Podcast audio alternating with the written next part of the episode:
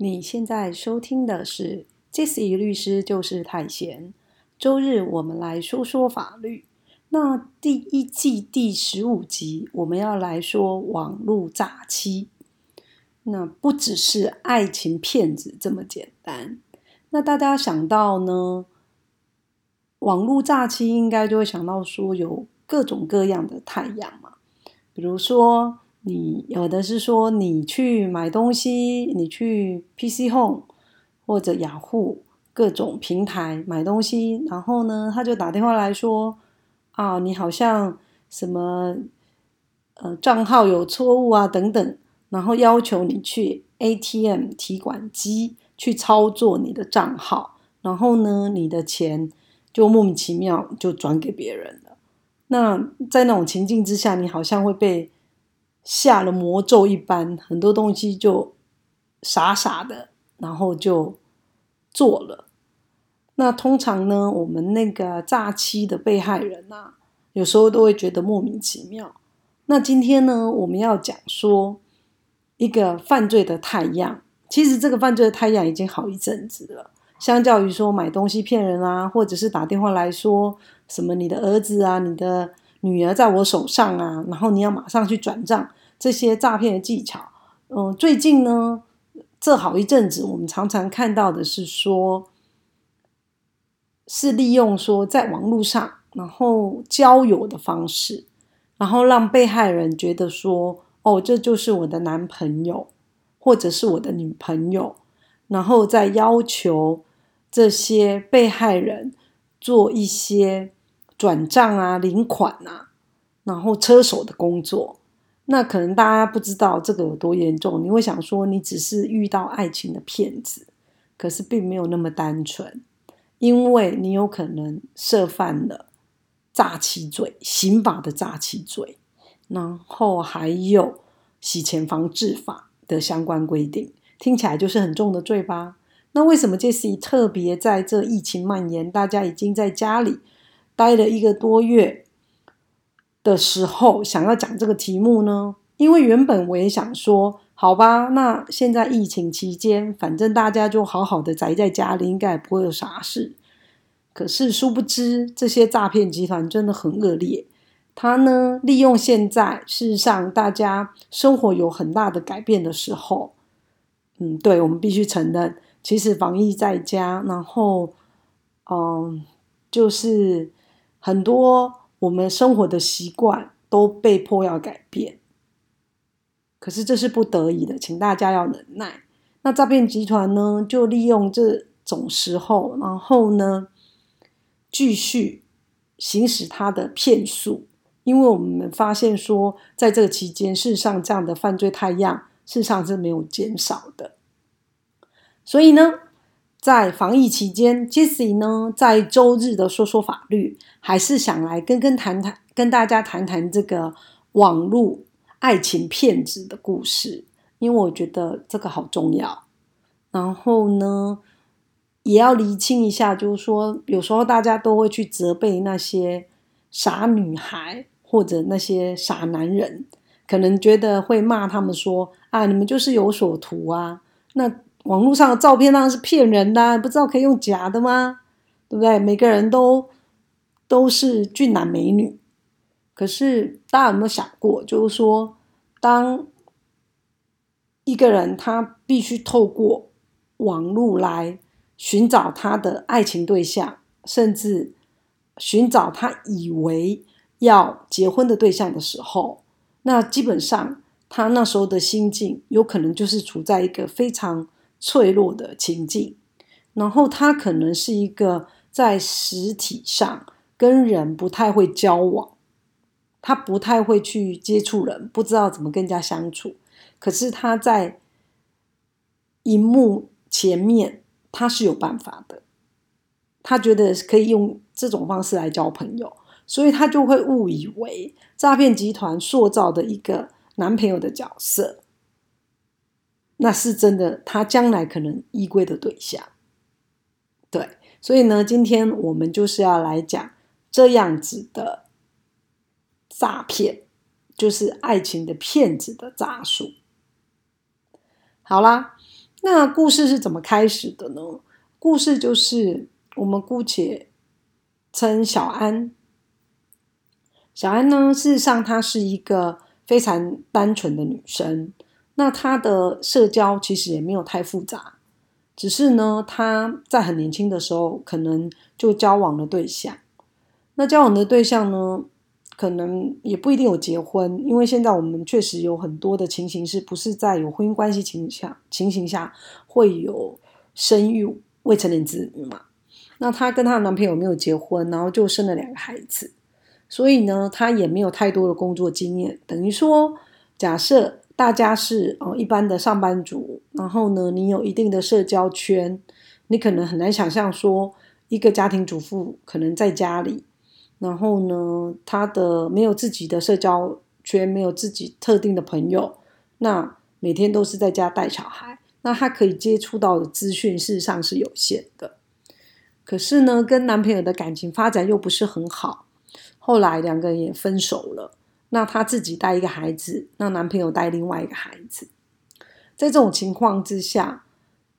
小安会觉得说，事实上自己的爱情。是很坎坷的，然后在组织家庭的过程当中又是受挫的。那觉得自己爱情坎坷这件事情呢，相信很多人就有相同的经验。你可能常常去爱到不对的人，或者是说不对人来爱你，然后又是恐怖情人，可能又分手分不了之类的。所以小安就有一天透过交友软体，然后呢认识了一个号称住在。意大利的帅哥，那是一个华侨，然后呢，照片当然是很帅、很漂、很很英俊嘛，然后又百般体贴，那当然透过网络就开始跟他闲聊。那这个华侨就说呢，呃，他不会中文，所以呢，小安其实他的知识程度也没有很高，可是呢，因为我们现在有太多的软体了，他透过 Google 软体翻译的方式。就跟这位意大利帅哥聊起来了。那聊了一两个月呢，小安就以为说自己交到了一个外国男朋友，然后呢，他要跟他可能呃走到人生下一个阶段，就是婚姻。因为小安虽然跟男朋友生了两个孩子，可事实上她从来没有踏进婚姻过，她对于婚姻也是憧憬的。所以呢，这就是一开始我们也看到一些诈骗集团。的这些可恶的诈骗分子，他们一开始铺铺的梗，他当然就是会一开始好像跟你假意联络，然后塑造一副你就是他的女朋友，他就是你男朋友，一种网络恋爱的情景。那大家可能有时候会嗤之以鼻，说：“哎，怎么可能呢？你跟人家交往是这样吗？”比如说，我曾经在法庭某一个地方法院刑事庭。法官有一个年纪稍大五六十岁的法官，他就讲啦，六十几岁的法官他就说：“你不知道男女朋友交往没有再透过网络了吗？”可是我当场就回法官说：“法官，现在年轻人的交往方式很多都是透过网络的。我自己认识的一个同学，他就是透过网络认识他的先生，他们还结婚，还生了孩子，有一个非常幸福的家庭。”所以你看，你有时候你到了这种案件到了法法庭，然后法官假设他的生活经验里面，其实是不是这种有透过网络在交朋友的，他很难理解说你怎么可能在网络上就交一个朋友？所以他认为说你讲说你自己也是受害者，你是被诈骗集团利用爱情骗子的陷阱，然后骗你，然后呢再来。呃，要求你提供账户，然后转账，甚至把账户里面被害人的钱领出来，再汇到海外的方式，法官一律不相信，他认为没有这种事。那我们也曾经遇到检察官当庭在问的时候，他就问说：“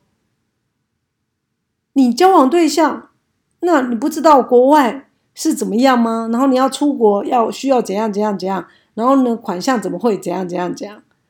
然后呢，我就提醒了检察官说：“事实上，这位我的当事人，他的知识程度并不高，跟在庭的可能检察官或法官，大家的生活经验是不一样的。大家可能习惯一年出国三次、四次、五次，可是我当事人一次都没有出过国，他的人生的经验里面，不是像法官、检察官，他可以帮自己营造的那些生命经验，对于这个被告来讲是完全没有的。可是有时候我们进到侦查程序跟审判的程序，常常就会遇到这样问题：检察官跟法官都用他自己的生命经验来论断这些被告，他应该知道什么？他觉得这是基本常识。可他不知道有一个人，他活到三十几岁，三快四十岁，他没有搭过飞机啊，因为他的经济条件不允许啊，他一次都没有出过国，然后呢，他就透过网络就以为自己交到一个外国男朋友，他有一种对爱情的憧憬。那你可以说他傻，他笨，可是你不能说他有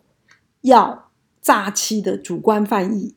甚至什么违反洗洗钱防治法跟诈骗集团是一伙的，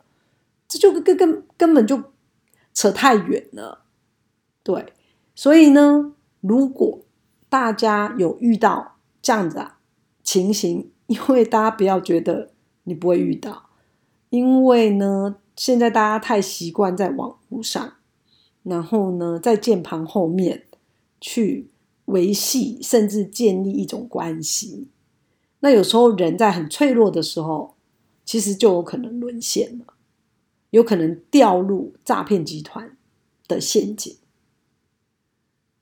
那其实不要去在太苛责这些，我觉得同时是被害人的被告啊，除非他真的是故意的，他本来就知道那是诈骗集团，然后他帮人家做这件事情。如果他只是单纯被骗的一个感情上的被害者，然后呢？到了那个法庭里面，事实上他也是这个这个骗术里面的被害人啊。虽然检察官起诉他了，然后在刑事一审，在刑事庭的审理里面，他被列被告，可是其实他同时是被害人。我们应该惩罚的是那可恶的诈骗集团，而不是这些被害人。那通常呢，这些被被害人的太阳呢，有时候他们事实上真的是经济条件或者是知识程度相对是比较低的，可是也不一定知识程度一定。都是低的哟，因为法官常常都会讲说，就会给我们就说啊，那每次都被起诉之后才说什么低收入户啊，然后知识程度不高啊等等的，那这不是呃有受过教育啊，至少有国中高中程度应该可以判断的吗？我都会当庭跟法官讲说，法官，可是我们也有外交官被诈骗的，对啊，有太多太多的诈呀，有高很多的高级知识分子。都被诈骗啦，因为诈骗集团太可恶了。他利用是人性的弱点，比如说我们常常早期听到一些妈妈，然后爸爸可能呢子女没有跟他住在一起，那接到一个诈骗集团的电话，就说小孩子在他手上，那诈骗集团就利